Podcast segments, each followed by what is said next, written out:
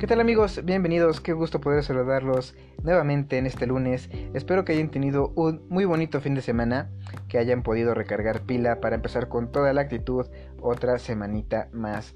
Eh, hoy tenemos en el programa pues mucha información importante.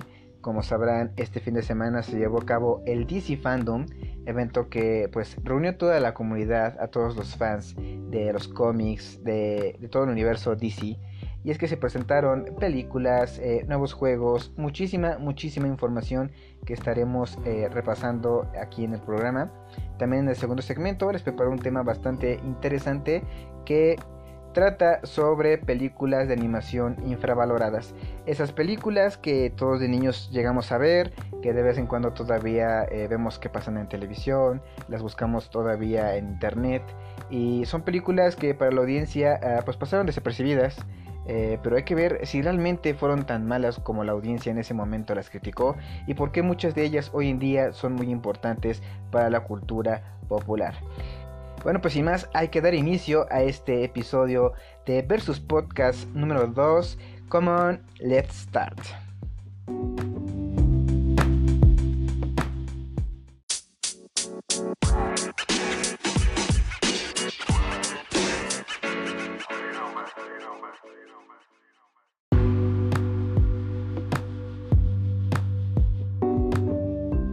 Bueno, y pues sí amigos, el día llegó, el DC Fandom llegó este fin de semana, acaparó los focos de la internet, ya que muchos fans eh, que pudimos seguir la transmisión online, pues fuimos testigos de este evento que presentó muchísimas cosas.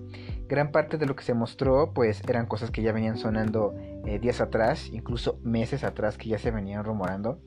Pero bueno, pudimos ver, por ejemplo, el Snyder Scott, pudimos ver eh, Wonder Woman, vimos este Shazam, vimos Black Adam, en fin, vamos a analizar cómo fue que empezó todo este evento.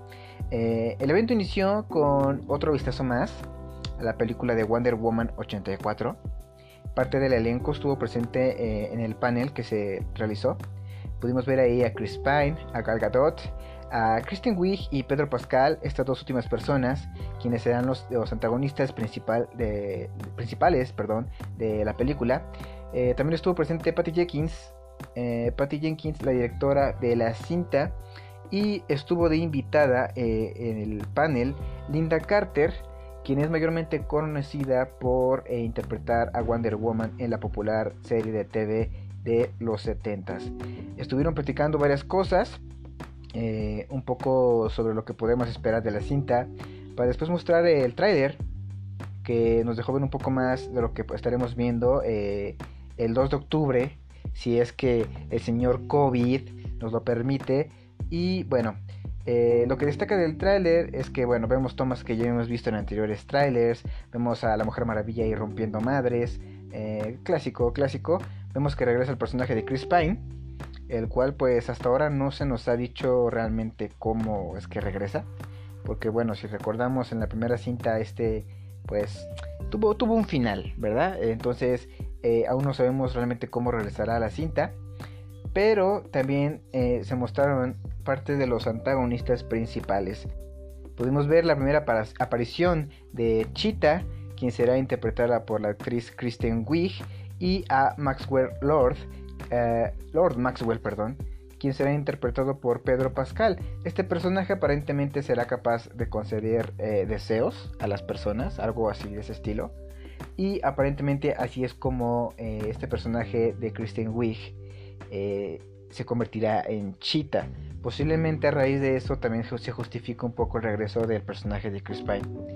Muchísimas cosas que aún no quedan bastante claras. Lo que sí se pudo ver es que, por ejemplo, Wonder Woman eh, fungirá como eh, la parte contraria del personaje de Chris Pine en la anterior película. Es decir, recuerdan que en la película anterior, eh, pues Wonder Woman era como el pato, bueno, más bien el, pez fuera del agua, que estaba en la ciudad, en la civilización, no se veía realmente cómo vivían las personas. Pues vemos un poco algo similar con estos dos personajes, ya que los veremos interactuar ahí con Wonder Woman enseñándole al personaje de Chris Pine eh, pues cómo se han pasado los años, porque pues se lleva bastante tiempo después eh, eh, en continuidad esta película con la anterior. Y pues todo luce bastante guay, bastante bien. La verdad es que eh, toda esta información eh, ya sabíamos de antemano que ya se había mostrado gran parte de esta información. Solamente faltaba ver el diseño de Cheetah, que en lo personal a mí me agradó bastante. Sea, Cheetah es una mujer gato, efectivamente como lo dice su nombre tiene poderes eh, pues de una mujer felina, ¿no? La verdad es que se ve bastante bien, porque yo tenía el miedo de que se viera como estos personajes de la horrenda película de Cats, pero no, la verdad es que sí, no deja de ser eh, una mujer gato hecha con CGI, pero se agradece que por lo menos le hayan hecho un poquito más, lo más realista posible al diseño original en los cómics.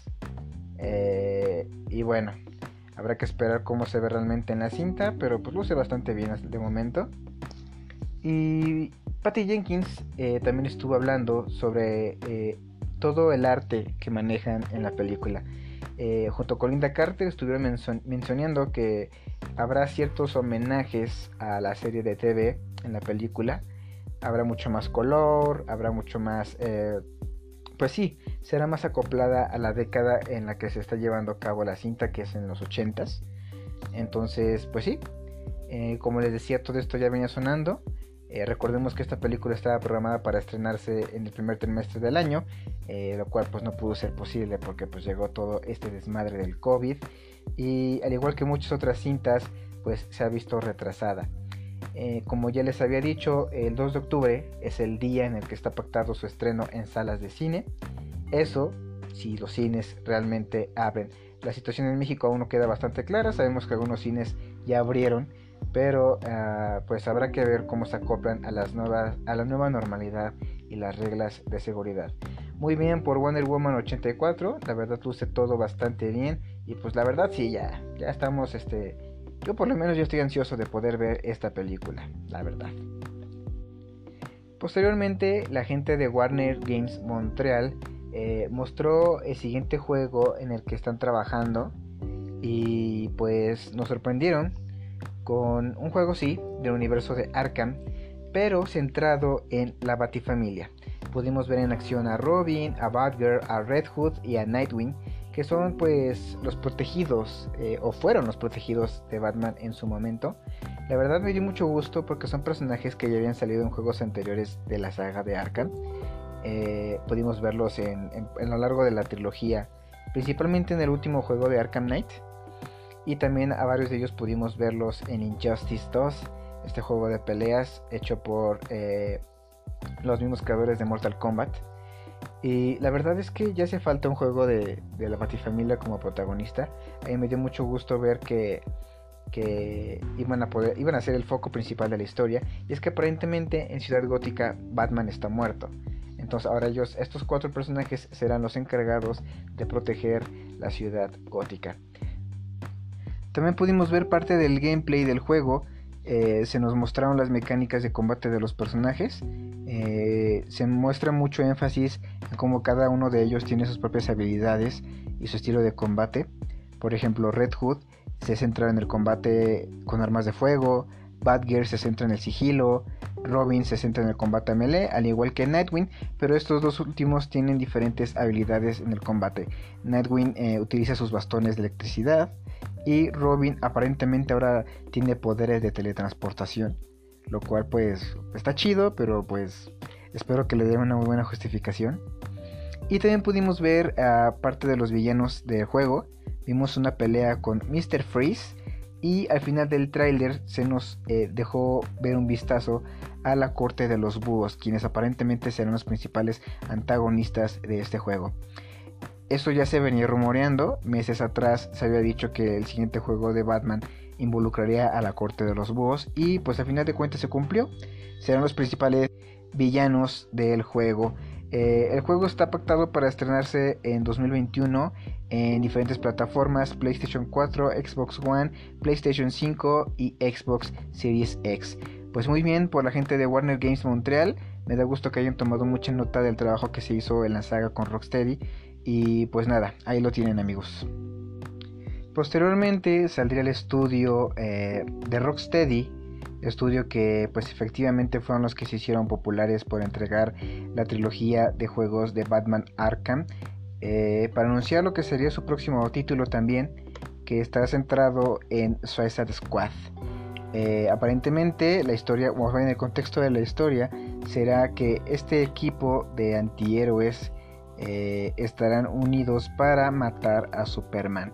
Se mostró el primer tráiler del juego, tráiler CGI, en el cual podemos ver a los personajes que podremos usar, que serán Harley Quinn, evidentemente no puede ser otro personaje que Harley Quinn, Deadshot, que también ya hemos visto en la película, Capitán Boomerang, otro miembro que también ya vimos en la película eh, que se estrenó sobre el Suicide Squad, y King Shark, el cual ya hemos podido ver en series como The Flash de Warner.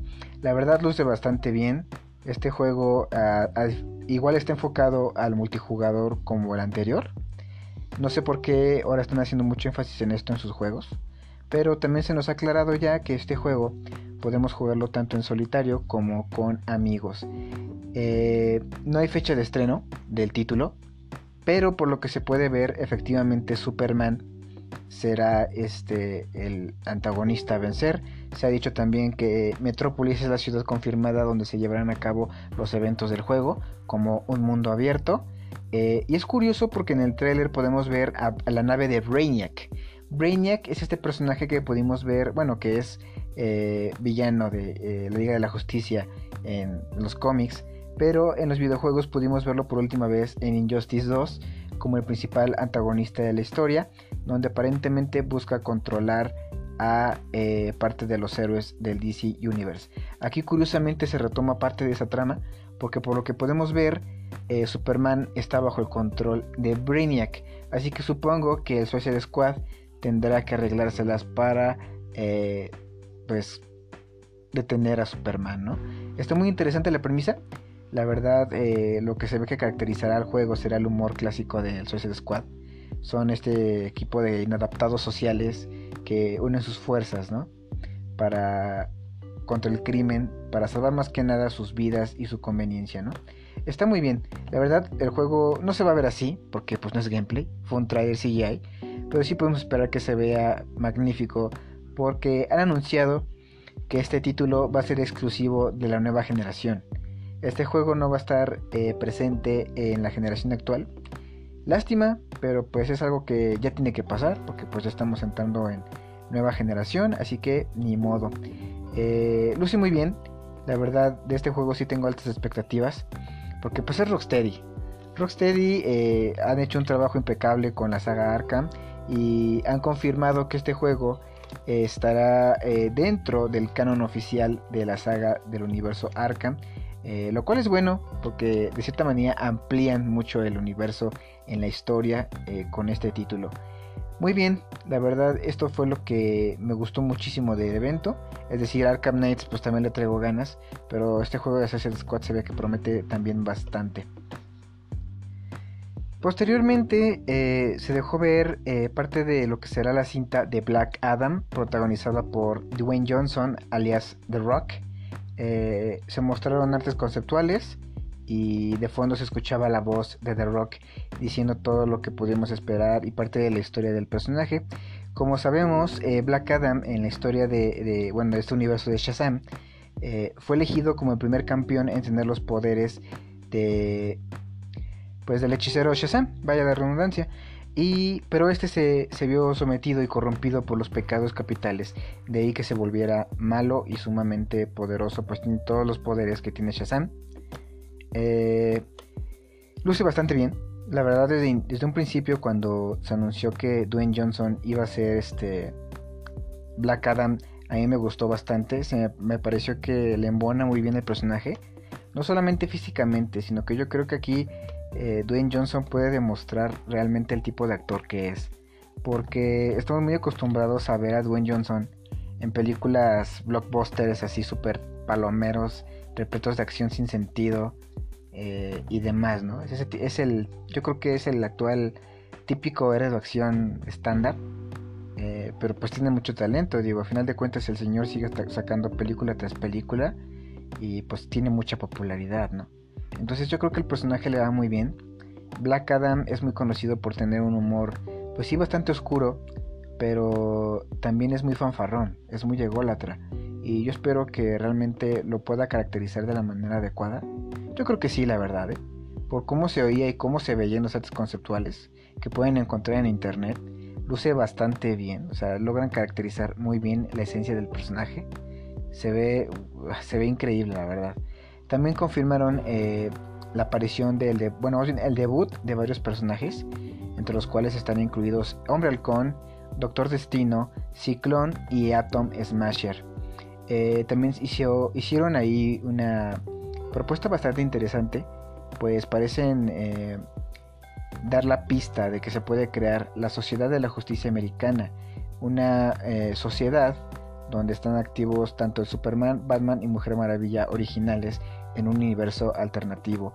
Y también dieron pie a que se pueda originar eh, una eh, película sobre la Liga de la Justicia Oscura, serie que tendrá eh, una adaptación para HBO Max de la mano de JJ Abrams, donde podemos ver incluido a este personaje. Hasta el momento no se sabe si Black Adam será parte del universo, o más bien de las películas que están planeadas ya de Shazam, porque sabemos que aparentemente será una trilogía pero no sabemos realmente si Black Adam estará incluido eh, en la secuela de Shazam. Aparentemente no, porque dentro del de DC Fandom, o más bien eh, complementando esta nota, ah, también se mostró información respecto a Shazam 2, la cual llevará por nombre Shazam Fury of the Gods, que se estrenará el próximo 4 de noviembre de 2022, todavía falta bastante, pero eh, aparentemente descartaron que Black Adam eh, pues no estará incluido en esta secuela, aunque muy posiblemente sí esté incluida en la tercera parte de la película de este superhéroe que tuvo muchísimo éxito hace un año. muy bien por, por Dwayne Johnson, luce bastante bien el proyecto que se tiene en manos y me sigue causando intriga cómo DC está manejando este tipo de líneas alternas porque sí me confunden un poco, o sea, tenemos diferentes versiones de Batman, tenemos ya este, una onda distinta con Flash, realmente no sabemos si Shazam está incluido en la Liga de la Justicia o tienen planes para incluirlo, Black Adam ya tiene sus propios proyectos, un desmadre, la, verdad es que a mí me cuesta bastante trabajo eh, saber qué quiere hacer DC, pero pues la verdad a final de cuentas está bien que nos den un poco de este desarrollo porque yo creo que el fan de DC, pues no le importa realmente eh, tener eh, distintas versiones de sus personajes. Digo, final de cuentas lo que ellos quieren ver es que se representen correctamente en la pantalla grande. Y pues está muy bien, yo creo que en ese aspecto lo están sabiendo manejar bastante bien. Y pues habrá que esperar eh, a Black Adam, que llegará a las pantallas de cine el 22 de diciembre de 2021 para cerrar el año eh, y esperemos que le vaya muy bien. La verdad, yo sí le traigo muchas ganas a Black Adam. Y habrá que ver qué tal, ¿ah? Empezamos con los highlights del evento. Eh, se anunció más al respecto sobre la siguiente película de Suicide Squad dirigida por James Gunn. Eh, hubo un panel, o más bien, ah, estuvieron hablando los 24 actores, parte de los 24 actores principales confirmados para el film. Se convirtieron detrás de cámaras, hubo bastantes comentarios al respecto. Eh, pudimos ver eh, rediseños de muchos de los personajes, regresan varios conocidos, pues se mostró bastante. Comencemos con el hecho de que James Gunn ha dicho que este trabajo aparentemente es el más grande que ha hecho hasta la fecha y que la chingada y que no sé qué. Y la verdad por los detrás de cámaras que se mostraron, sí se ve como una cinta muy distinta a la que se estrenó hace un par de años. Eh, tiene más color, se ve más explosiva, más repleta de acción. Eh, se ve que realmente va a haber mucha interacción entre personajes. Recordemos que James Gunn eh, fue el que, que, llevó a cabo las dos cintas de Guardianes de la Galaxia y su trabajo fue muy reconocido con dichas cintas porque logró integrar muy bien a personajes que prácticamente eran desconocidos para mucha audiencia y lo hizo de una manera descomunal, ¿no? Recordemos que tras eh, el escándalo que hubo entre Disney y una serie de tweets que el director hizo hace un par de tiempo, bueno, más bien hace tiempo, ah, pues estos lo sacaron de sus proyectos, hubo un divorcio temporal y eh, para pronto Warner decidió contratarlo para hacer una continuación de Suicide Squad. El elenco completo de esta película será conformado de la siguiente manera. Tenemos a Idris Elba como Bloodsport. Eh, mucho se rumoraba sobre este personaje. Pensábamos que Idris Elba iba a tomar el papel de Will Smith como Deadshot. recordemos que este no pudo eh, volver a la cinta por cuestiones de agenda. Pero eh, aparentemente decidieron respetarle su personaje para que pueda volver más adelante y decidieron entregarle un personaje completamente nuevo a Idris Elba. También regresa Margot Robbie como Harley Quinn eh, la cual ya hemos visto en anteriores películas. La vimos en la primera Suicide Squad y la vimos en Birds of Prey este mismo año.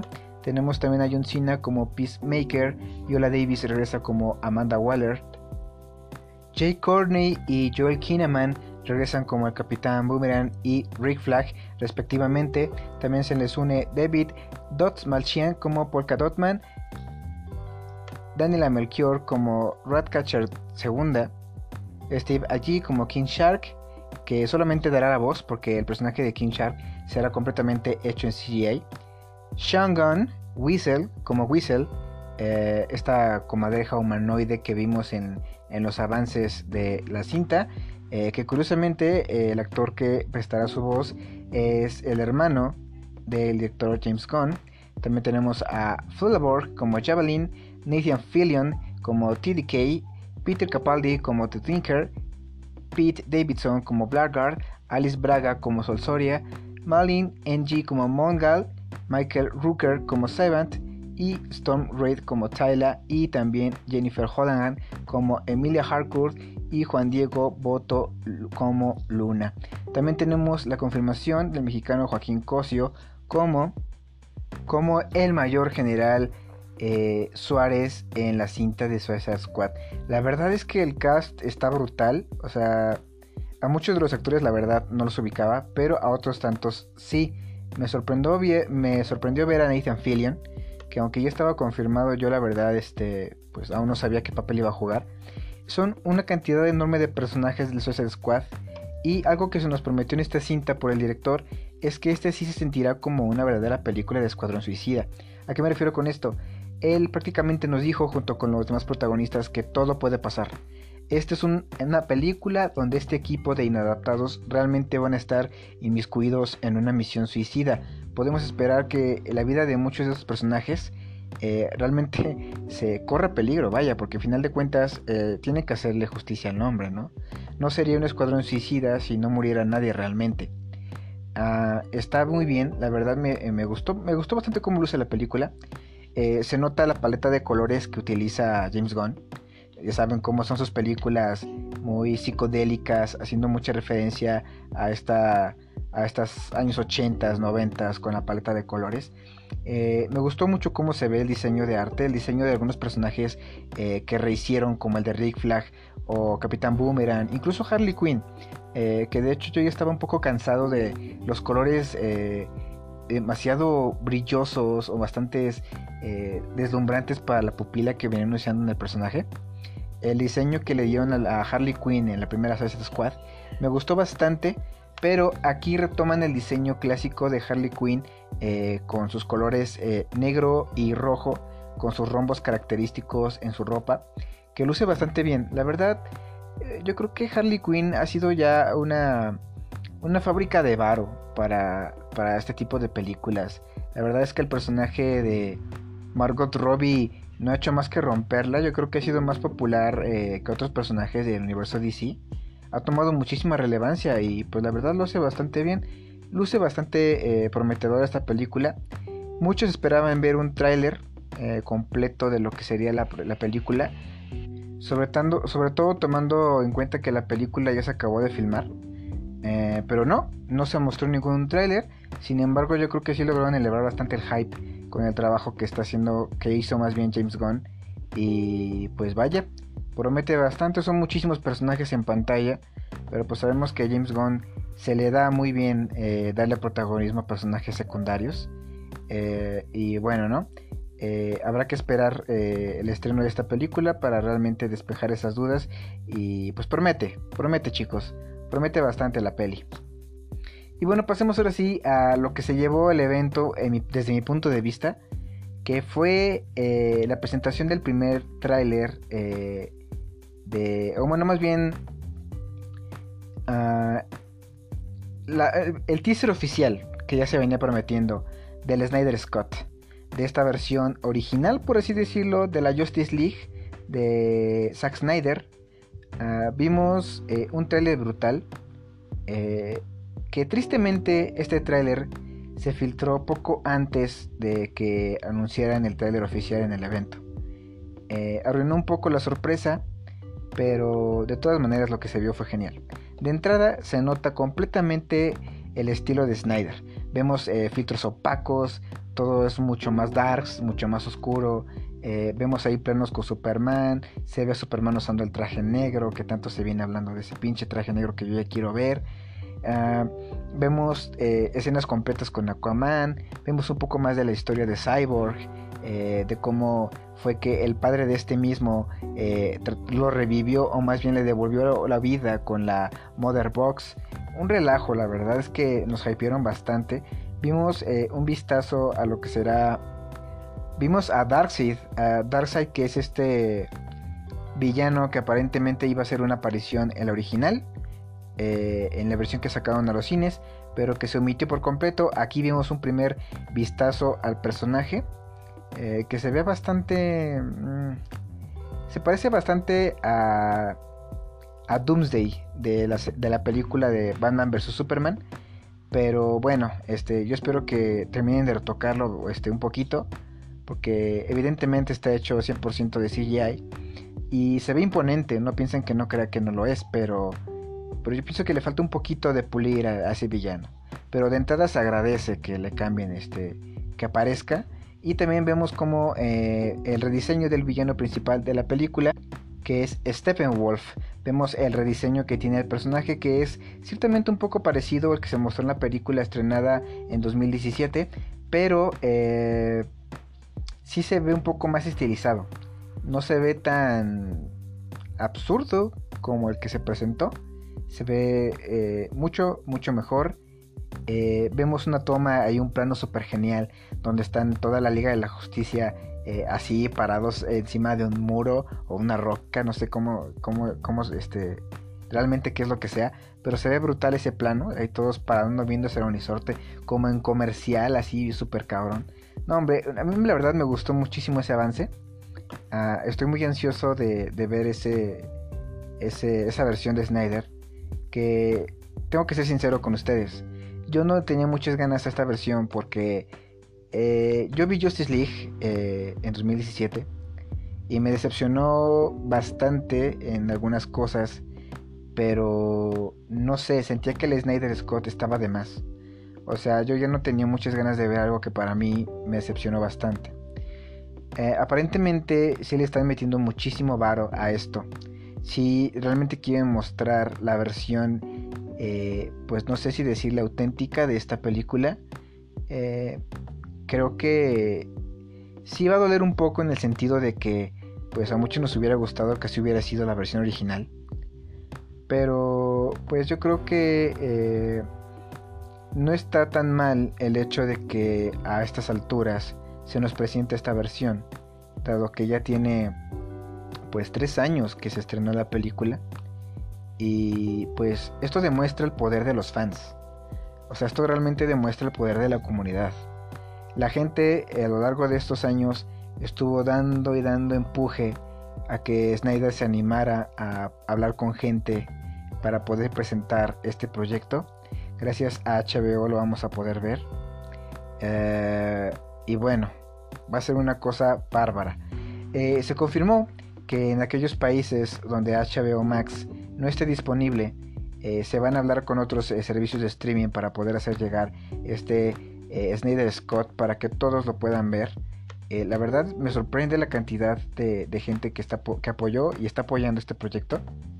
está muy padre la verdad que la comunidad se junte para sacar adelante ese tipo de proyectos y en lugar de perjudicar la escena eh, competitiva, diciendo que, que si Josh Whedon arruinó la, cinta original, que si se equivocó, que si la cagó con Justice League. Miren, independientemente de si la regó o no, yo creo que es mejor apoyar este movimiento que estar señalando con el dedo y ver que tuvo la culpa.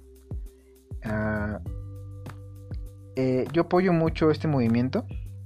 Y pues nada chicos, la verdad es que luce genial. Y habrá que esperar al siguiente eh, año para poder ver este Snyder Scott. Otra cosa que también se mostró, que ya es eh, la última nota sobre el DC Fandom que tenemos el día de hoy, eh, y que también fue Hatline, fue, fue también, se robó la noche este, este avance, porque se mostró por primera vez el avance de la cinta de Batman, inter, protagonizada por Robert Pattinson. Se pondrá la capa de Batman e interpretará a Bruce Wayne.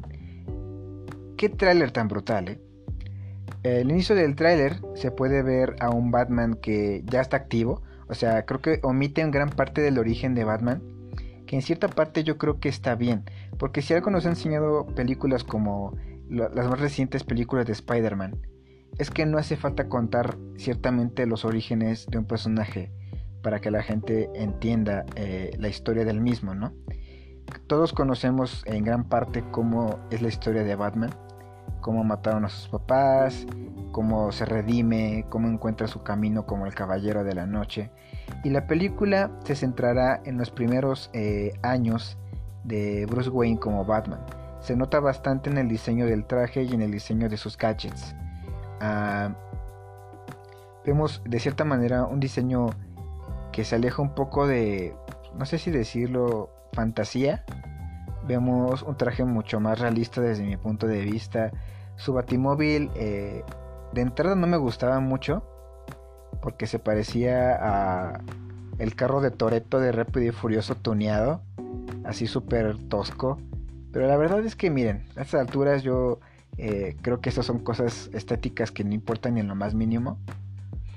Eh, vemos también en el tráiler el primer vistazo a, a Gatúbela, interpretada por Zoe Kravitz, que pues mm, se ve me, la verdad el traje no se ve demasiado bien como para decir si está bien el, diseño del personaje o no. Pero pues ahí está. La verdad es que la versión de Gatúbela del Caballero Asciende eh, a mí no me gustó del todo. Porque siento que se alejaba un poquito de lo que era el personaje de Gatúbela. Pero este sí se parece muchísimo. O sea, no me refiero a solamente físicamente. Se ve que realmente hace mucha alusión al tipo de ladrona que es Gatúbela, ¿no? Entonces, bien por eso. Aparentemente, eh, bueno, el tráiler comienza con una escena del crimen. Eh, vemos cómo eh, vemos ahí a vemos a James Gordon, quien en esta película está interpretado por Jeffrey Wright, quien aparentemente toma una nota que le dejan a Batman y se la entrega y posteriormente este mismo villano estará dejando notas en escenas del crimen para Batman. El villano principal de esta película está más que confirmado que será el acertijo. Ah, y parece que la película hará mucho énfasis en el lado que no está cargado de acción de Batman. Porque estamos acostumbrados a que Batman pues, es el tipo varas que eh, pues, rompe madres, ¿no? Aquí súper imponente con sus gadgets y la fregada. Pero la verdad es que aquí siento que harán un énfasis más serio en las capacidades mentales y física, eh, mentales por encima de las físicas del personaje. Porque como sabemos, Bruce Wayne es mucho más que músculos y capa, ¿no? Es este. es cerebro. Es. no por nada es un gran detective. Entonces, yo creo que van a hacer un poco más énfasis en eso. Se ven algunos, algunos guiños este, interesantes como la aparición del pingüino en el tráiler y también eh, la aparición, o más bien referenciando villanos que hacen alusión al guasón. Eh, aparentemente esta película no tiene nada que ver con la versión de The Joker de Joaquín Phoenix, estrenada hace poco, pero eh, mucha gente aparentemente dice que sí es dentro del mismo universo. El santo temporal entre películas es bastante, pero pues parece ser que sí están dentro del mismo universo. De hecho, gran parte de la atmósfera de esta película se siente muy similar a la película de The Joker. Entonces, pues habrá que, ver, a ver si se confirma, o pues hasta el estreno de la película. Pero yo la verdad, este, pues sí la espero. La verdad, ¿para qué nos hacemos? Al final de cuentas es Batman y lo vamos a ir a ver al cine cuando se estrene. Y curiosamente, cuando se anunció este tráiler, toda la gente que criticaba a Robert Pattinson porque no daba el ancho como Batman, que solamente sabía hacer crepúsculo, se escondieron, ni salieron. Anteriormente levantabas una piedra y ahí estaban todos criticándolo y ahorita que presentaban el tráiler, todos escondieron su cabeza.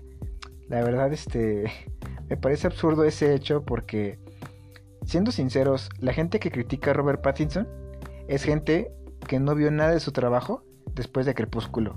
La neta. O sea... Bueno, o sea, yo la verdad no demerito el trabajo de Robert Pattinson como actor, porque siento que al final de cuentas es un buen actor. Pero sí siento que lo están, este, lo están juzgando demasiado pronto, chavos.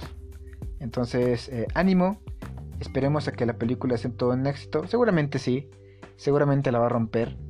Pero pues hasta entonces no queda más que esperar a que esta película se estrene el primero de octubre de 2021. Casi un año de espera para esta película, muchachos. Pues ni hablar. Eh, esto es gran parte de lo que se mostró en el DC Fandom. La verdad, yo estoy muy emocionado por todo lo que se anunció. Porque fue un evento muy bien hecho, caray. Fue un evento que, que acaparó la mirada de los fans eh, de la manera correcta. Eh, simplemente inició el evento y a mostrar y a mostrar y a mostrar. Eh, no, nada de aburrir con, con, aburridos diálogos de que, ah, estamos trabajando en esto y esperamos mostrar las noticias nuevas. No, nada. Literalmente mostraron todo lo que están trabajando. Y pues muy bien, la verdad es que están haciendo un movimiento muy importante con DC. Porque creo que están realmente alzando la marca están sacando, ah, están haciendo crecer muchas de las franquicias importantes que tienen en su universo y lo están por fin, por fin lo están explotando de la manera en la que deben explotarlo. Entonces, pues debemos estar contentos porque tenemos eh, muchas cosas que ver eh, a futuro. Y pues nada, chicos, fue toda la información importante del DC Fandom. Y pues sin más, hay que pasar al segundo tema de, este podcast, que es las películas de animación infravaloradas. Vamos para allá.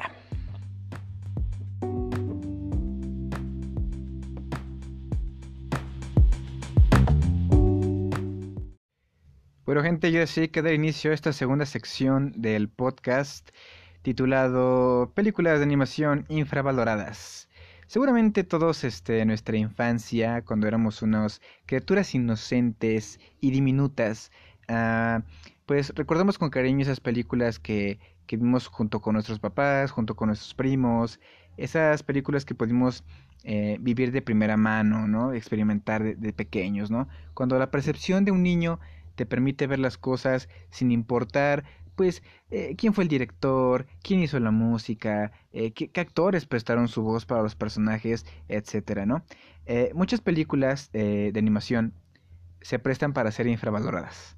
De hecho, ah, tengo pensado ah, hacer un top dentro del podcast de películas anime infravaloradas y películas actuales infravaloradas, porque la animación actual también es infravalorada un poco, ¿no? Pero en esta eh, ocasión me voy a centrar en películas que, que fueron infravaloradas eh, a principios de los 2000. Eh, películas de animación que ya casi no pasan en la televisión abierta o en canales como Disney Channel, Fox. Son películas que para verlas muy específicamente o tienes que buscarlas en algún servicio de streaming o tienes que navegar en, en lo más profundo de internet para encontrarlas, porque la gente ya las tiene muy olvidadas, caray. Ah, es triste porque gran parte de esa animación sirvió como un puente para la animación actual que conocemos. Si vivió una época de transición bastante importante cuando pasaron del 2D al 3D. De hecho, muy pocas empresas soportaron, el golpe que fue esa transición. Estudios como Sony Animation ah, cerraron en su momento Warner Brothers también cerró su división de animación por lo mismo un tiempo. Eh, entonces fue, fue, un trancazo para la industria. Disney, el mismo Disney, se las vio bastante negras con la cantidad de fracasos rotundos que acumuló en esa época, eh, en la que muchas películas eh, pues no le resultaron como ellos planeaban. Ah, DreamWorks, DreamWorks que es otro pilar de los grandes desarrolladores de animación en el mundo, pues eh, también se vio bastante afectado por estos hechos, ¿no? Estábamos en esa transición tecnológica que muchos ya con cosas que, que nos podíamos ver en 3D, pues a la gente ya le llamaba más eso, ¿no? La gente ya no quería ver animación tradicional. La gente ya quería ver eh, hasta dónde podían llegar. Eh, todo, yo creo que a raíz de, este, este movimiento comenzó a raíz de, de Pixar. Cuando Pixar llegó con Toy Story, llegó a innovar en la industria de la animación. Eh, poco a poco la animación 2D empezaba a aburrir a la gente, a los niños. ya no resultaba como antes, ya no ya no tenía ese mismo impacto social y cultural en la audiencia, ¿no? Entonces eh, fue muy complicado. Vamos a ir repasando poco a poco varias películas que yo considero que, que han sido bastante olvidadas por la gente, incluso muy mal juzgadas, porque muchas de ellas realmente no son tan malas como la gente las recuerda. Y incluso también muchas otras actualmente ya son parte de la cultura popular y son recordadas con mucho cariño. Eh, inclusive han tomado mucha relevancia a raíz de la ola de live actions que han venido azotando las salas de cine. Eh, bueno, que actualmente pues están detenidos por todo esto de la pandemia.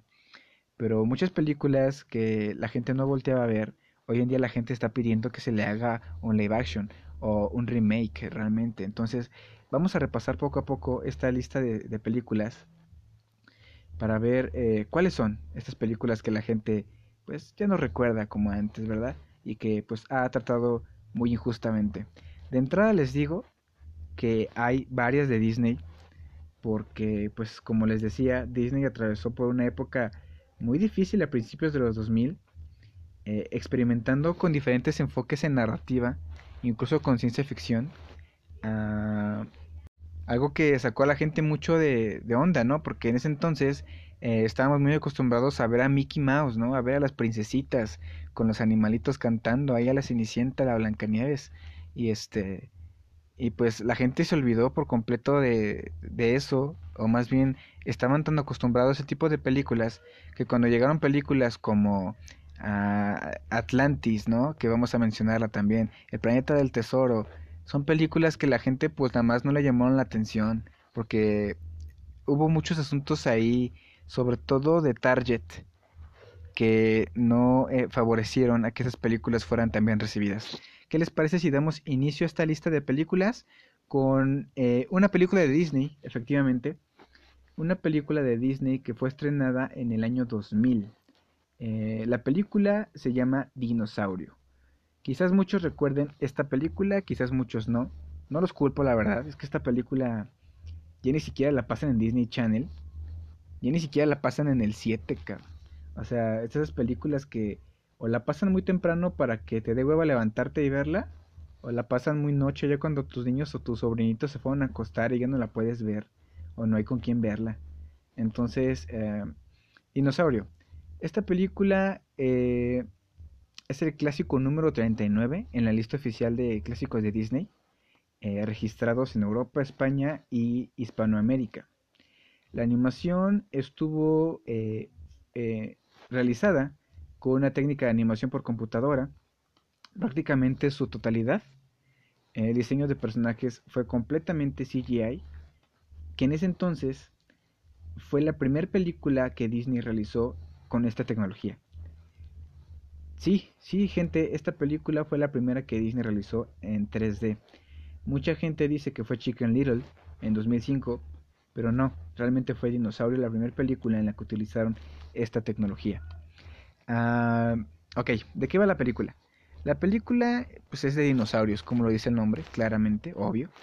Eh, nos pone sobre la historia a un dinosaurio, a un iguanodonte que se llama Aladar, el cual es adoptado por una familia de simios, de lémures, y a raíz de un cataclismo eh, por un meteorito, causado por un meteorito, este tiene que buscar eh, la manera de sobrevivir junto con el resto de su familia.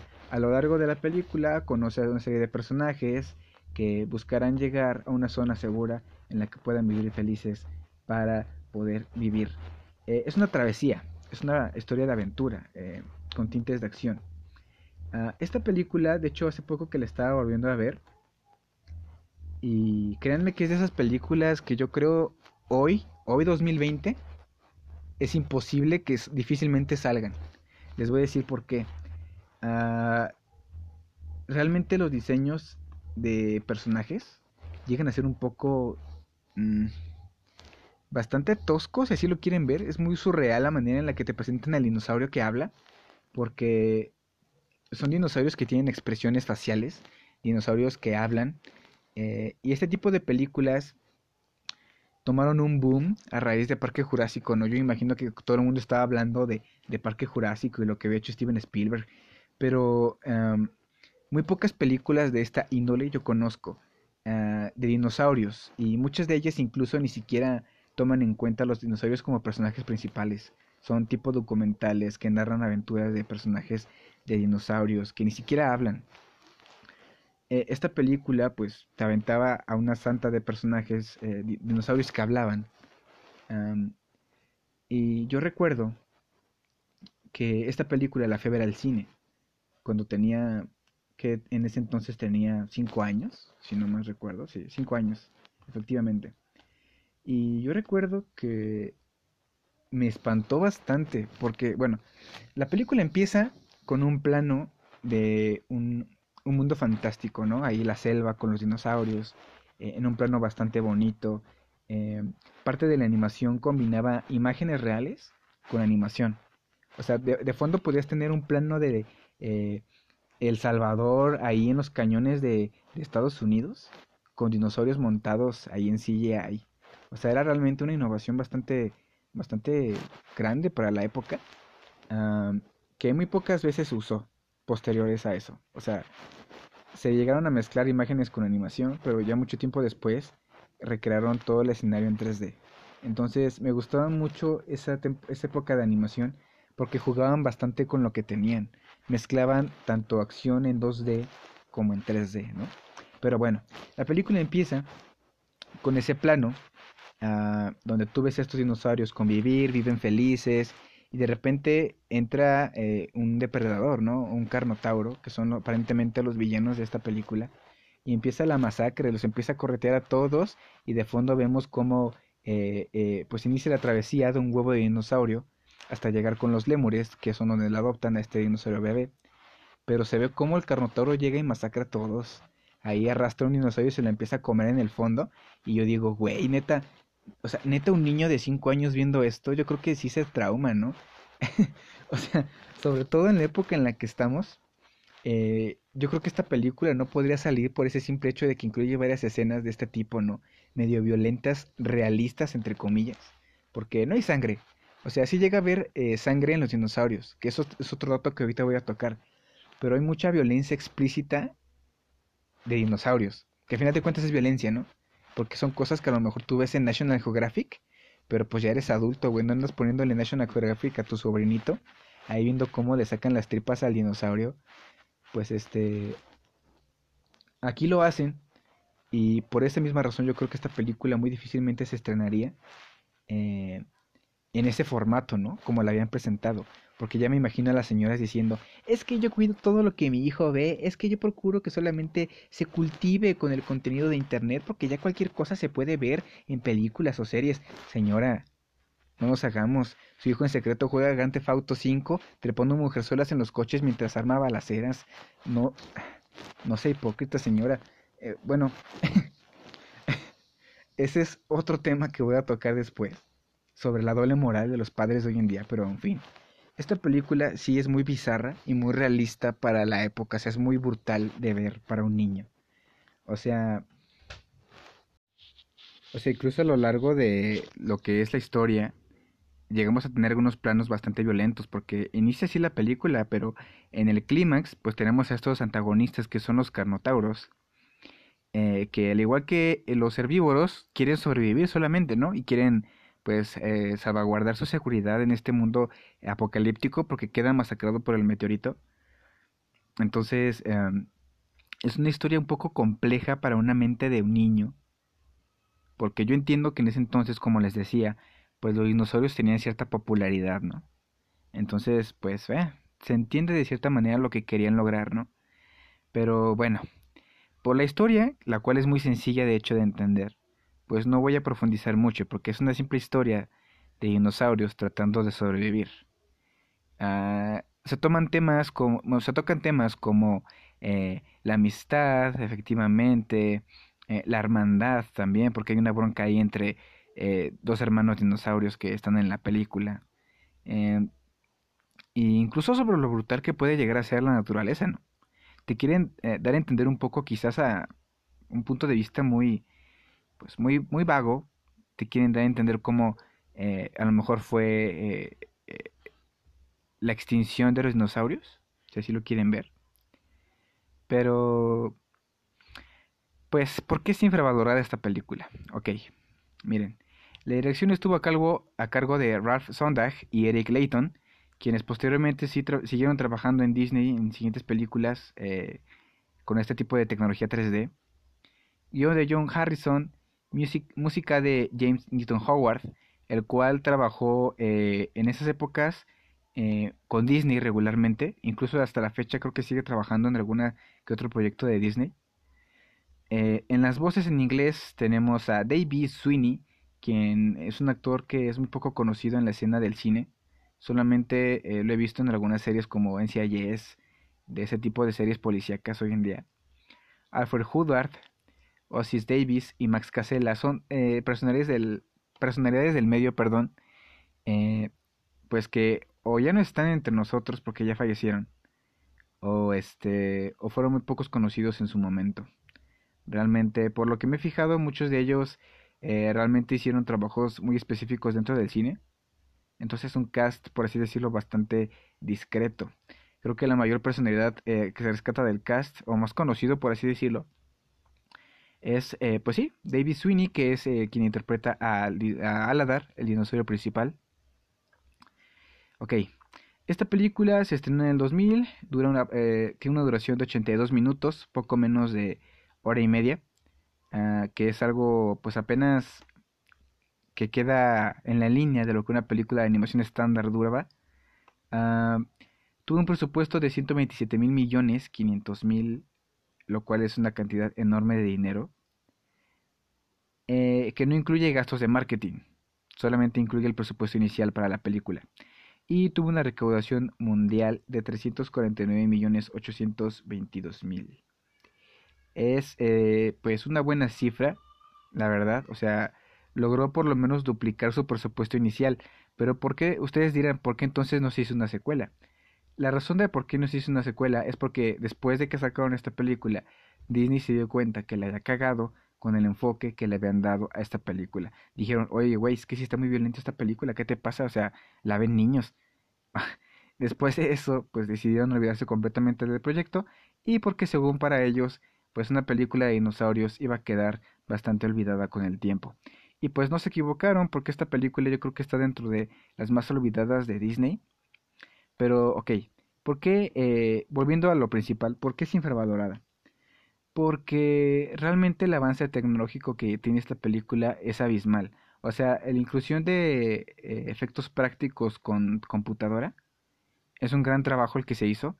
Yo llegué a tener la versión DVD de esta película e incluía material adicional donde te deja ver todo el detrás de la producción de esta película, ¿no? Por ejemplo, eh, la escena del meteorito, cuando cae eh, la isla de los dinosaurios y se extingue todo, o más bien destruye todo, te explican cómo usaron eh, pirotecnia y usaron diferentes tomas y después las digitalizaron para recrear esta escena a gran escala eh, como parte de la película, ¿no? Cosas como los efectos de los dinosaurios, los sonidos de los dinosaurios, los sacaron de diversas cosas, trituraban fruta para producir ruido, chocaban guantes de béisbol contra el piso, contra la tierra, eh, grabaron ladridos de perros chihuahuas. Esto es neta, para poder recrear los rugidos de los dinosaurios. Entonces, fue un trabajo técnico de niveles descomunales para ese entonces, ah, que yo creo que muy poca gente conoce, Porque eso es en general. O sea, muchas películas de hoy en día se hacen de animación y muy poca gente quizás se toma el tiempo para ver cómo se lleva a cabo toda la producción de esa película. Eh, es importante Dinosaurio porque aportó bastante al desarrollo de la tecnología 3D para Disney. Hoy en día sabemos que Disney a final de cuentas tiene a Pixar, tiene esta gran casa productora de ideas, pero también Disney ha producido sus propias películas 3D eh, independientes de Pixar, ¿no? Y han tenido mucho éxito. Tenemos ahí Enredados, tenemos ahí Zootopia, eh, etcétera, ¿no? Ralph el Demoledor. Entonces, le ha funcionado muy bien todo esto, pero todo empezó con este tipo de películas como lo fue Dinosaurios, ¿no? Eh, es el tipo de película que yo no recomendaría para un público infantil menor a 8 años. Yo creo que esto apenas está bien para un niño de entre 8 y 12, 13 años. Y de ahí en adelante, pues ya quien la quiera ver. Pero no es una mala película. De hecho, por todo el trasfondo de producción que tiene, la hace valer muchísimo. Y pues bueno, ese es Dinosaurio. ¿Qué les parece si ahora pasamos con la siguiente película? Seguimos con una película ahora de DreamWorks, de la competencia de ese entonces directa con Disney, ¿no? En animación. El camino hacia el dorado. Película estrenada también en el año 2000, en el 31 de marzo de, ese mismo año, eh, con música de Hans Zimmer y John Powell, y también por ahí tenemos en la música a Elton John, eh, interpreta muchas de esas canciones. Eh, en la dirección tenemos a Pivo Bargeron y Don Paul, quienes eh, se introdujeron eh, durante la producción de la película, porque inicialmente hicieron un cambio de directores en esta, en esta cinta y le dieron un giro completamente diferente. Ah, los protagonistas. Entre el cast, pues tenemos a Elton John también como parte de, la narración. Tenemos a Kevin Klein, Kenneth Bragan, Kenneth Bragan, perdón, Rosy Pérez, Edward James Olmos y Arman Asante. Personalidades también muy poco conocidas. De hecho, yo de ese cast conozco a muy poca gente. Tal vez Kenneth Brannan, que sí es conocido por también series de televisión. Y Kevin Klein, también muy este muy conocidos por interpretaciones. De hecho, creo que Kevin Klein estuvo fue un ganador de Oscar. Sí, aquí dice en su biografía. Ok. Bien. Esta película ah, es una película de animación 2D. Em, es infravalorada por muchos aspectos. Principalmente, ok, analicémosla. La historia nos pone en los zapatos de dos protagonistas españoles, ¿no?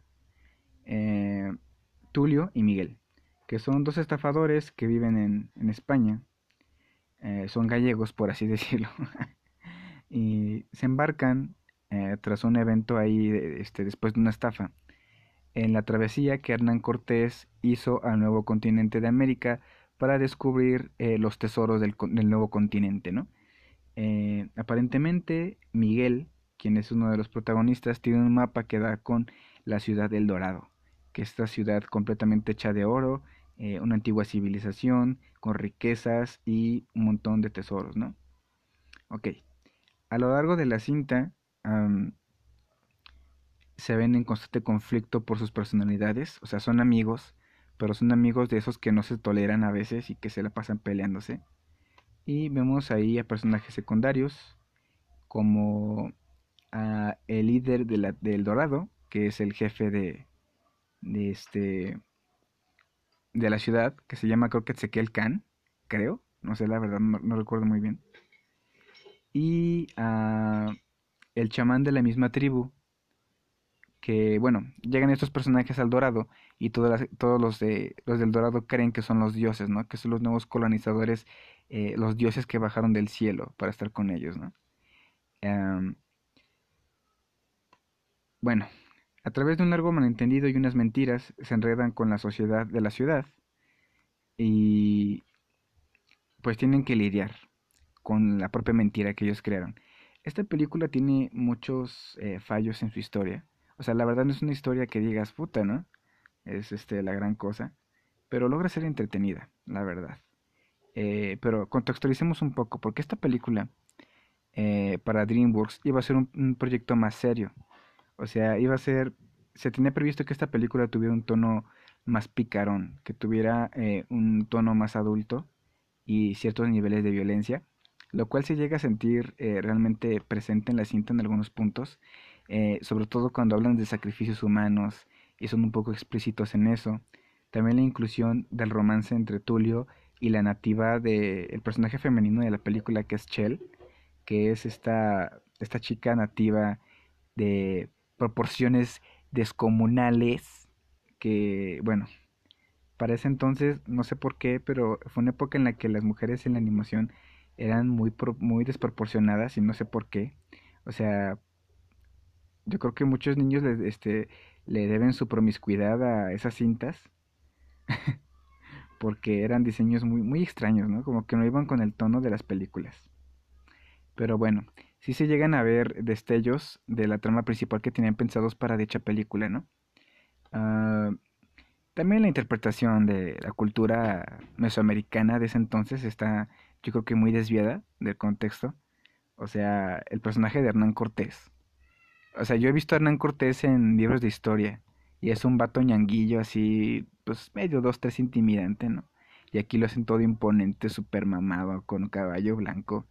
O sea, cosas que no tienen importancia. El punto es que al público infantil le aburrió mucho esta película. Eh, no fue del agrado del público. Prueba de ello es que fue un fracaso real para DreamWorks Animation. ¿Por qué? El presupuesto de esta película fue de 95 mil millones de dólares. El presupuesto total que recaudó en taquilla fue de 76 mil y medio millones de dólares. O sea, ni siquiera se completó la inversión que hicieron esta película. Eso explica por qué realmente DreamWorks trató de sepultar esta, esta película en lo más bajo de, sus, de su historia, porque realmente fue un fracaso, ¿no? Después traían cosas como Pollitos en Fuga, que pues serían un éxito con el tipo de animación que venían manejando. Pero ¿por qué esta película es infravalorada? Ok. Eh, la película es infravalorada porque realmente es importante esta película dentro de DreamWorks Animation. Es mala, sí, tal vez la historia no sea la mejor de todas, pero la animación que tenía en ese entonces este, esta película Incluso si tú llegas a verla en 2020, hoy por hoy, no te, no te darías cuenta que esta película es del, de hace más de 20 años, o sea que ya cumplió 20 años esta película. La, animación se ve realmente muy bien hecha. La animación es fluida, es este, tiene buena iluminación, eh, los personajes dentro de lo que cabe eh, se ven bien, o sea, es una película que aportó muchísimo al estudio, que apenas iba comenzando en sus proyectos o sea, claro que después de El Príncipe de Egipto, pues eh, habían establecido un estándar demasiado alto, ¿no? Pero aquí lo confirmaron, o sea, realmente no es una mala animación la que tiene la película. Y de hecho esa película tuvo una promoción en, la, en Hispanoamérica bastante cabrón porque tenía voces, eh, eh, la voz de Tulio, de los protagonistas, Tulio y Miguel, fueron interpretadas por Damien Bichir y Alex Sintek, que en ese entonces pues eran el hit, ¿no? Me imagino que los Bichir eran muy populares en esa época y pues Alex Sintek, yo me imagino que, bueno, era muy conocido. De hecho, Alex Sintek ha trabajado en muchas películas para, para DreamWorks y para... Sí, de hecho para DreamWorks. Creo que Alex Sintek es de los actores más populares que doblan películas de animación. Eh, dentro de esta ola de, de estrellas, ¿no? En el doblaje. Tenemos, por ejemplo, a Mijares, quien hace el rol de, de narrador y de cantante en, el lugar de Elton John, en la versión en español. Entonces se le hizo muchísima promoción a esta película. Yo recuerdo el marketing que incluso en las cajitas de McDonald's llegaban a salir muñequitos de estos personajes. Entonces es una película bastante olvidada. Pero la verdad para una persona pues, de nuestra edad, entre 20 y 30 años, yo creo que sí logramos percibir que realmente el trabajo que se hizo en animación realmente no es tan malo que sí se ve un poco opacado por el nivel de historia que tiene la película, pero no es una mala película realmente y aportó bastante al desarrollo del estudio DreamWorks, que hoy, por hoy es de los mejores estudios que hay en la industria de la animación. No por nada es este principal este competencia de Disney. O sea, obviamente hoy ya salieron muchos como Blue Sky Studios o Illumination Studios, pero DreamWorks sigue siendo un pilar importante dentro de la, industria y tuvo sus comienzos con estos pequeños baches pero que dejaban muy claro el tipo de, de, dedicación que estaban poniendo a sus proyectos, ¿no? Yo creo que por eso hoy en día esta película vale muchísimo la pena, muchachos. Hasta hace poco podíamos verla en Netflix, pero fue retirada eh, este año del catálogo, así que actualmente yo creo que solamente eh, por algún otro medio de streaming, posiblemente en YouTube, por vía pago podemos adquirirla o en alguna otra plataforma como en Apple o en otras, etcétera. Es una muy buena película, deberían checarla. Y pues ahí está, Camino hacia el Dorado. Vámonos a checar la siguiente en la lista, muchachos. Esta película fue otra de los fracasos de Disney en la época oscura de los 2000, cuando estaba haciendo esta transición del 2D al 3D. Y bueno, después de Dinosaurio, que fue la película que mencioné, siguió Las locuras del emperador, la cual relativamente fue un éxito, o más bien no fue mal recibida, porque fue del agrado del público, la verdad es que fue carismática.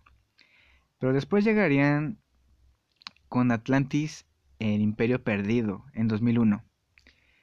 Esta película, más precisos, se estrenó en el mes de junio, así es.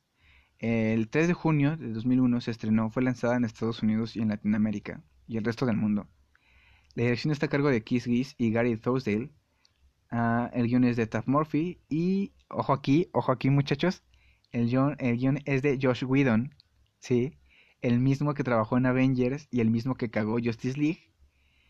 Eh, que la verdad Josh Whedon es un guionista y un director de cine bastante infravalorado también, ¿eh? Porque, o sea, yo no, yo no niego que, que haya echado a perder la Liga de la Justicia, pero tampoco la acredito malas cosas. O sea, gracias a él tuvimos cosas como Avengers. O sea, respeto muchachos. El señor también, este, bueno, la música es de James Newton Howard, que lo mencioné también en Dinosaurio. Como les decía, este, este eh, señor, eh, dentro de su haber, tiene grandes este, soundtracks. Eh. La verdad es que he escuchado bastantes del señor. Es un señor que se rifa su chamba. ¿eh? Los actores de voz para esta película en la versión en inglés fueron Michael J. Fox, Martin McFly en la saga de películas de Volver al Futuro, James Garner, Chris Sommer, Don Novello, Claudia Christian, Phil Morris y Jacqueline Obradors, entre otros. Pues yo creo que el cast aquí estelar era el de Michael J. Fox, es el más conocido de todos, los demás la verdad ni idea. Pero, uh, ok, esta película fue también una primera vez para Disney. ¿Por qué? Porque estaban, esta película fue el inicio de la experimentación en la ciencia ficción para la industria, para la empresa Disney, ¿no? O sea, con esta película se adentraban a un terreno peligroso. Porque, ok, el principal problema de esta película eh, es que iba dirigida al público equivocado, en mi opinión. Él les va.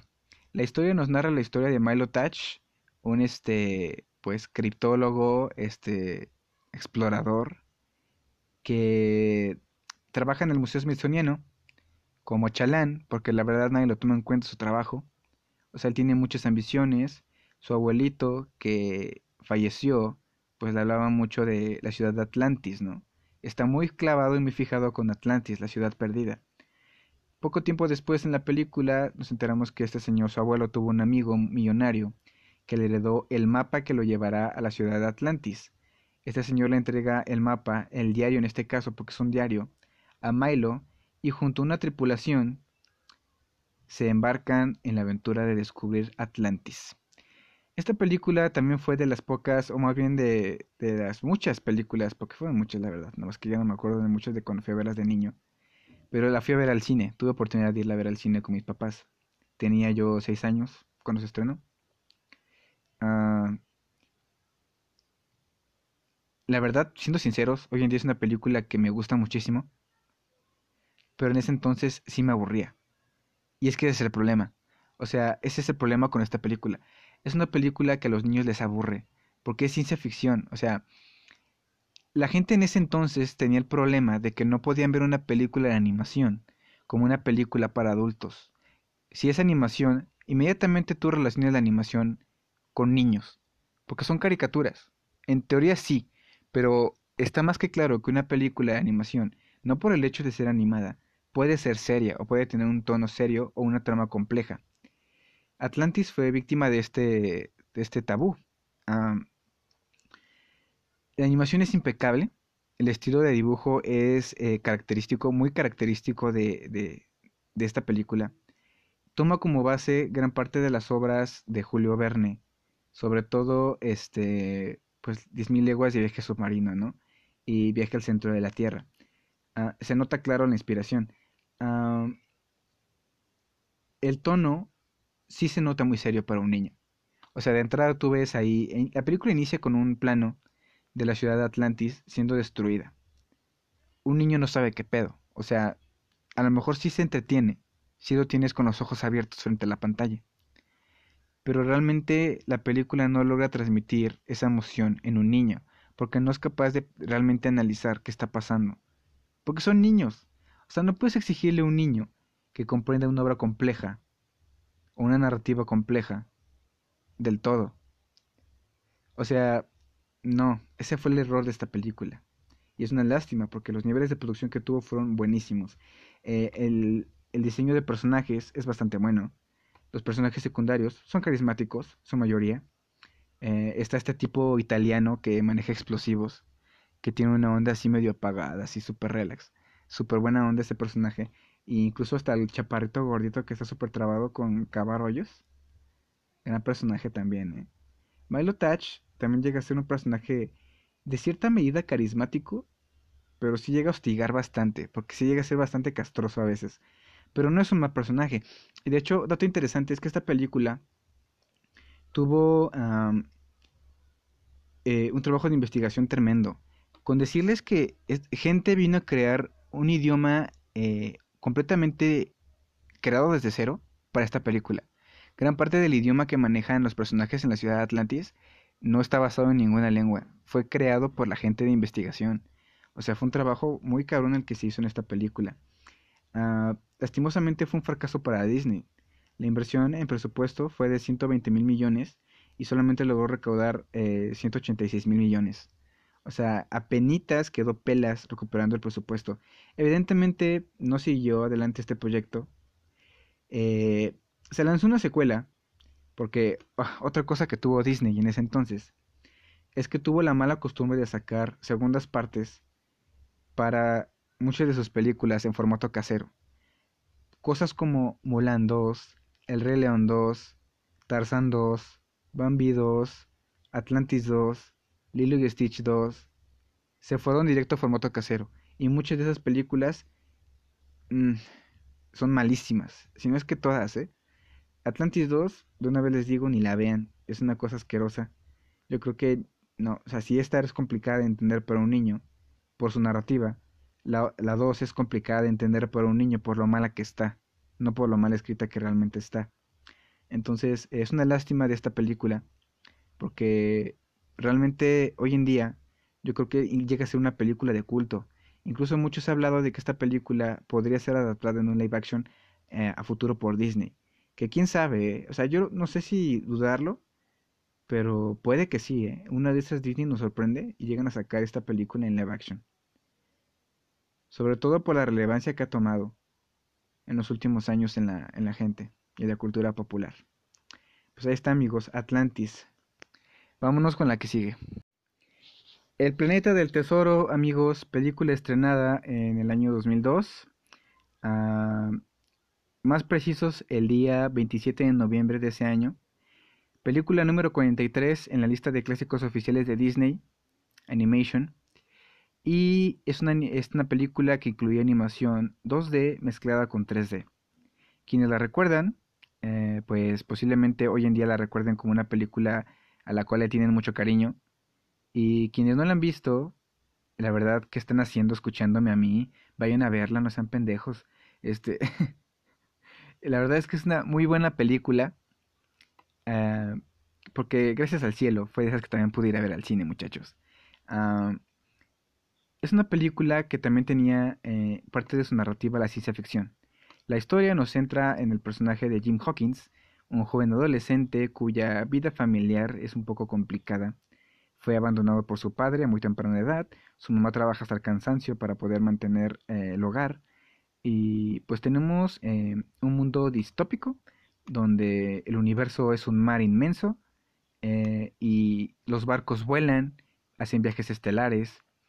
La película está plagada de steampunk, tiene steampunk hasta en los calzones de los personajes, lo cual es bastante bueno porque yo soy muy fan del, tipo de diseño steampunk. Em, es este tipo como de máquinas a vapor, victoriano, eh, muy, del tipo inglés, ¿no? Si me, saben a qué me refiero. Eh, es una muy buena película porque la animación está realmente bien hecha. Los planos 2D y 3D que tiene esta película son muy buenos, la verdad. Y esta película es del conjunto de las pocas en las cuales se experimentó con este tipo de animación.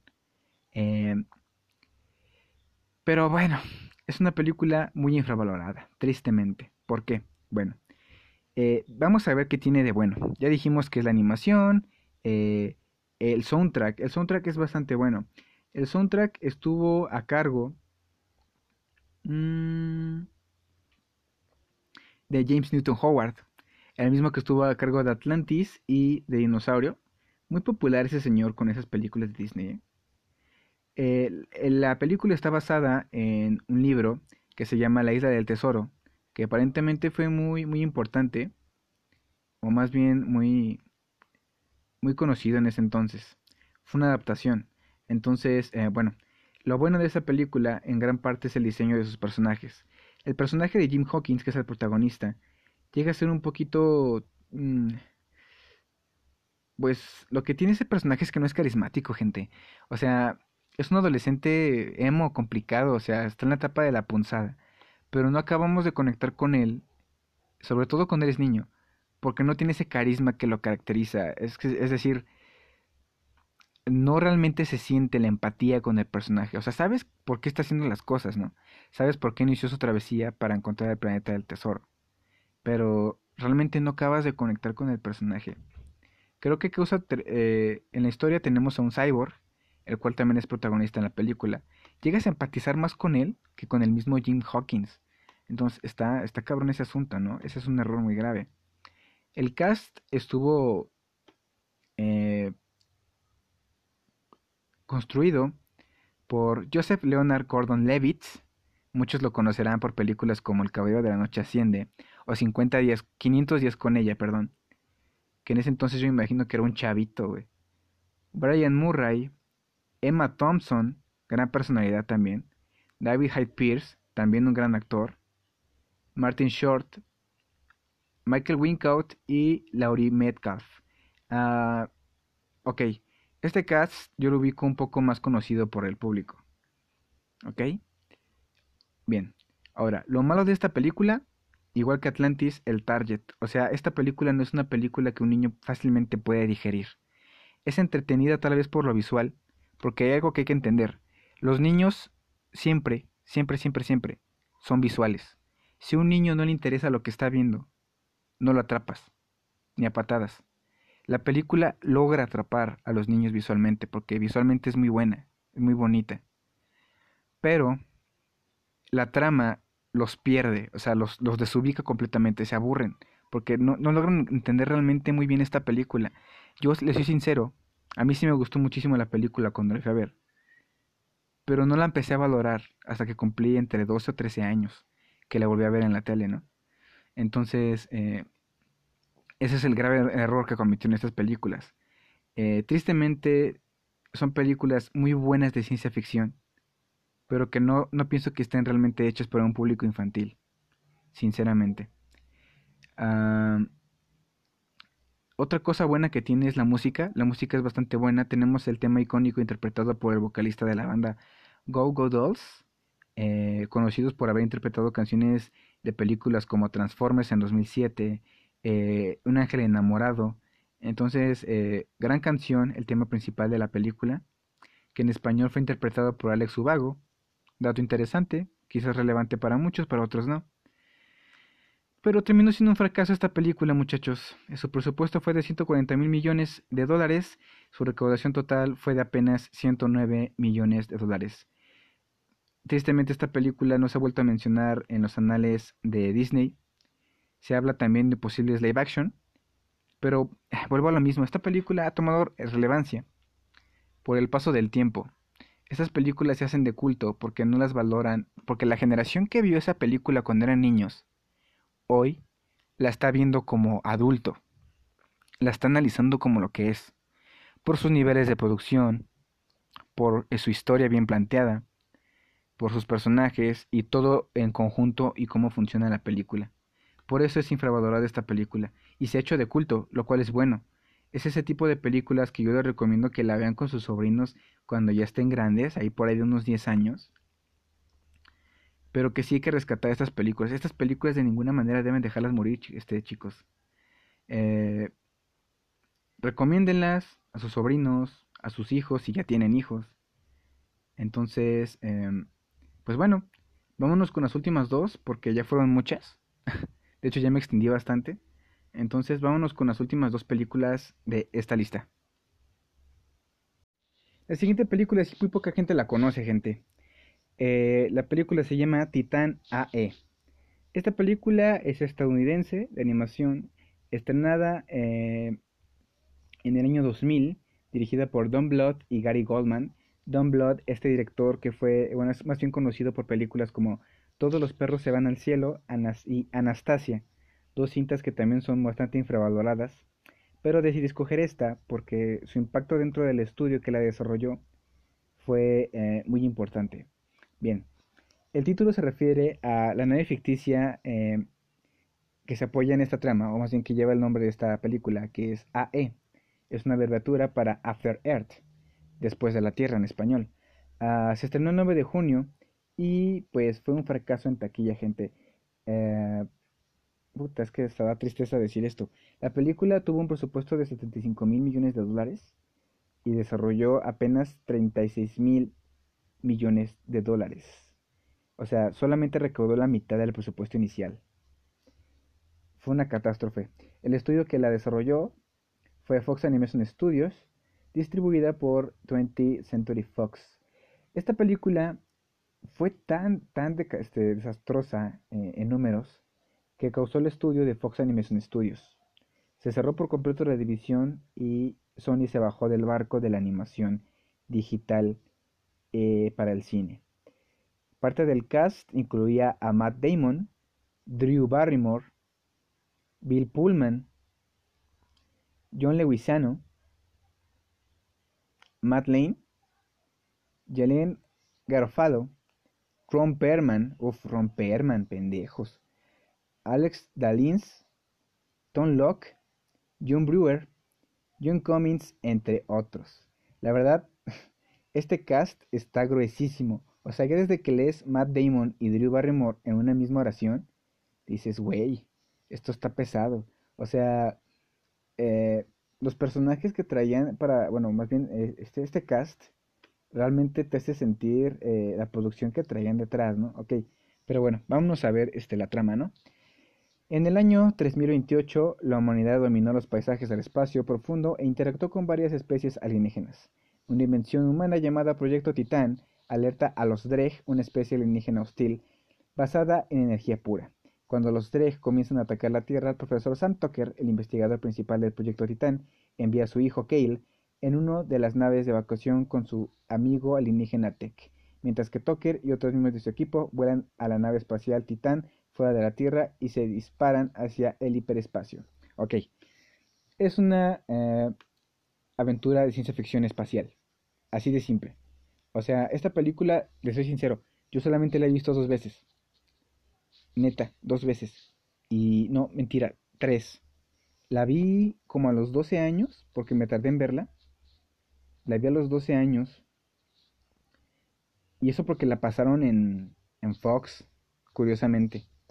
La segunda vez fue en un viaje que hice eh, camino a ver unos parientes. Ya ves que puedes poner una película.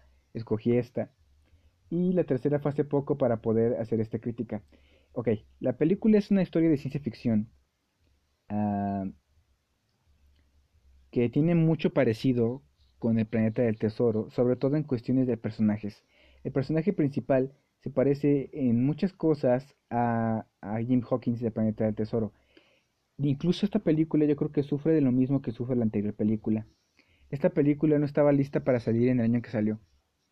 ¿Por qué? Porque target aquí sí viene muy muy claro eh, que el público al que va pues no es a los niños. El público al que va es un público adulto, un público adolescente. y pues ahí está el problema. De hecho, ese es muchos de los problemas que tuvieron estas películas. El target al que iban dirigidos y el marketing que se les hizo. Porque no iban enfocadas a la, a la audiencia correcta. Ok. Cosas que destacar de esta película y por qué es tan infravalorada. Es una excelente película de ciencia ficción. En serio, muy buena. Es bastante entretenida como para terminarla de ver. Y eso ya es ganancia. Ah, la trama, pues es medio... Eh, no es la gran cosa. Pero lo que le hace brillar es la animación que tiene, muchachos. Los niveles de animación de esta película. Si tú la llegas a ver hoy, también de esas películas que ni siquiera te enterarías que salieron hace 20 años. La verdad es esas películas que la animación que tienen han envejecido bastante bien. Y yo creo que es de esas películas que hoy en día la industria debe eh, de explorar más, porque ese tipo de tramas son las que hacen, las hacen buenas películas. Pero el problema de esta película es que no tuvo la atención suficiente para el público infantil. Y ahí el error. Pero ni hablar, qué triste la verdad por Sony, porque, bueno, son los que son directamente accionarios de Fox. Y pues qué triste que llegaran a instancias de tener que cerrar su estudio de división de animación, ¿no? O sea, triste esa situación, pero como les decía al principio del segmento, la transición al 2D al 3D fue bastante complicada por eso mismo.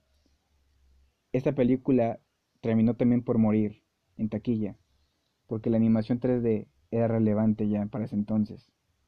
Entonces, eh, tristemente, no fue muy apreciada por, la, por los fans de ese entonces, por la gente de ese entonces. Creo que vale mucho la pena que la revisen, Titan AE, y juzguen por ustedes mismos qué tan infravalorada o no es hoy en día. Continuemos chicos, vámonos con la última de la noche. Esta es una que todos se saben, es una que todos han visto, eh, incluso tiene su propia cumbia y ha tomado muchísima relevancia el personaje de esta película en la cultura popular de hoy en día. Estamos hablando de El Gigante de Acero. Todos hemos visto El Gigante de Acero, es una de las clásicas imperdibles Ah, la siguiente película que tenemos es una recordada por muchos, pero querida por pocos, y es El Gigante de Hierro, película que se estrenó en 1999, eh, escrita y dirigida por Brad Beard, quien es una gran personalidad dentro de la industria, que fue creador de Los Increíbles, de Ratatouille, grandes películas de Disney. Ah, tuvo involucrado en producción una cantidad de gente descomunal eh, dentro del cast hay personalidades como Vin Diesel prestando su voz, Harry Connick Jr., Jennifer Aniston. Eh, en fin, esta película tuvo una producción increíble. La verdad es que incluso la banda The estuvo involucrada en la musicalización del tema principal de la película, pero fue un fracaso en taquilla. El presupuesto que tuvo fue de 50 millones de dólares y la recaudación que tuvo fue de apenas 31 millones de dólares. Eh, tristemente es de las pocas recordadas por las personas de hoy en día, pero curiosamente se ha vuelto muy popular en la cultura pop y la, cantidad de referencias que llega a ver de esta película en cintas como Ready Player One, que más reciente ahí pudimos ver a un gigante de hierro. Eh, y en general, pues es una película que recordamos con mucho cariño. Yo recuerdo que la vi cuando tenía como 8 años, 6 años más o menos. Y la escena final donde el gigante de hierro se sacrifica para salvar al mundo. No, hombre, gente, te hacía sacar la lágrima ahí todo pequeño ahí chillando como no les juro era un drama ver esta película. Yo la recuerdo con mucho cariño porque la vi con con mis primos. La pude ver por primera vez con mis primos en casa de una tía. Y bueno, la historia de qué va. Eh, se centra la historia dentro de la Guerra Fría en 1957, cuando de repente un niño descubre, eh, el niño que se llama Hogarth Hodge, eh, descubre un gigante de hierro, un gigante que cae del cielo aparentemente, pero el ejército de los Estados Unidos y el servicio del FBI intentarán llevarse a este gigante y el niño intentará defenderlo a toda costa. El lazo que se crea entre el niño y el gigante a lo largo de la película es realmente conmovedor, de esas películas que tienen mucho corazón y alma. Yo creo que por eso más que nada es infravalorada y muy poco recordada. La verdad, lo que más recuerdo de esta película es que era muy emotiva, sobre todo en el clímax final, pero fue un desastre porque, bueno, gran parte del declive o del poco éxito que tuvo esta película fue por el poco marketing que se le hizo. Eh, Warner la abandonó por, completo cuando se estrenó. No le hicieron una campaña de marketing adecuada, lo que evidentemente repercutió en la poca ganancia de recaudación que tuvo.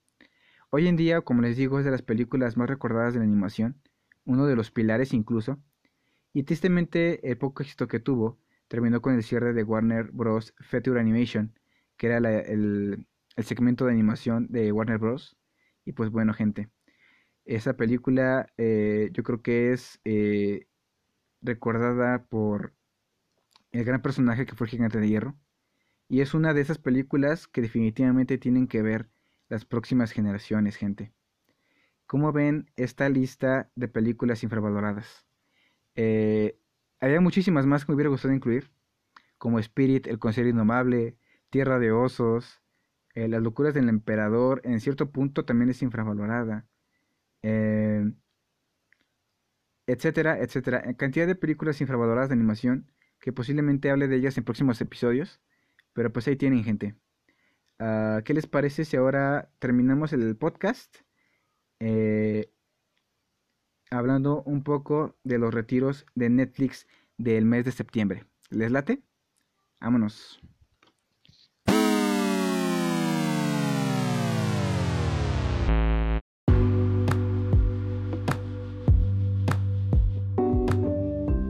Bueno amigos, pues ya estamos aquí de vuelta para hablar de los retiros de Netflix en el mes de septiembre. La verdad es que se van cosas eh, poco relevantes, de cierta manera, pero voy a intentar de ser bastante directo. Todo lo de Disney se va. Todo lo que queda se va, señores. Se va buscando a Nemo el primero de septiembre. Se van Los Increíbles. Se van todas las películas que quedaban de Narnia creo que eran, las dos primeras, porque la tercera no está. Se va eh, Thor, se va El Hombre Hormiga, se va Avengers, película del 2012 que reunió por primera vez a estos superhéroes. Se va Capitán América, Soldado del Invierno. Se va también los pocos capítulos de las series que quedaban de Disney. Eh, Agents of Shield, por ejemplo, se va. También se va Agente Casey, protagonizada por Zendaya, que también ya quedan pocos episodios, pero pues también ya se va. Gente, todo lo de Disney, como sabemos, pues ya se va a Disney Plus, porque pasará a ser competencia principal de, de Netflix, así que disfruten todo el contenido de Disney que todavía queda. Películas como Cars, que también se estarán yendo del servicio, intensamente, Up, una aventura de altura, también se va. En fin, gente, todas las películas de animación que quedan de Disney en la plataforma se estarán retirando a partir del primero de septiembre. Para que tengan chance de verlas, todavía tienen poquito más de una semana, justamente una semana, para ver todo lo de Disney que todavía queda en la plataforma. Así que disfrútenlo. ¿Por qué pienso que es lo más importante? Porque bueno, constantemente vemos que dentro de la plataforma se renuevan contratos y licencias para volver a traer películas que se van momentáneamente. Pero con Disney es muy complicado que regrese. Como sabemos, pues estará en Disney Plus disponible completamente todo este contenido en Latinoamérica a partir del último trimestre del año. Eh, y pues sí, esas películas dejarán de estar disponibles. Y la verdad desconozco si llegarán a volver a traer con algún convenio especial o algo por el estilo. La verdad lo dudo. Pero pues esta gente. Tristemente todo lo de Marvel se estará yendo en septiembre. Eh, posiblemente queden algunos vestigios de algunas películas que no se han anunciado que saldrán del catálogo. Pero ya prácticamente a dos meses que tenemos que se vaya a estrenar Disney Plus aquí en México, pues estoy casi seguro que la mayor parte del contenido de Disney ya estará fuera para el mes de octubre. Así que disfruten todo lo que queda en el catálogo chicos. Y bueno, pues terminando estos retiros de Netflix, ah, nos veremos ya en el siguiente episodio del podcast el día viernes. Recuerden que los espero con más noticias y temas interesantes. Pueden escuchar el podcast a través de Spotify o pueden escuchar la versión completa en Anchor FM. Yo utilizo algunas eh, canciones de introducción y demás, que es donde está la versión más completa del podcast. Ahí pueden escucharlo. Y pues nada, gente, yo soy Roger y nos estaremos viendo en el próximo capítulo de Versus Podcast. Hasta la próxima.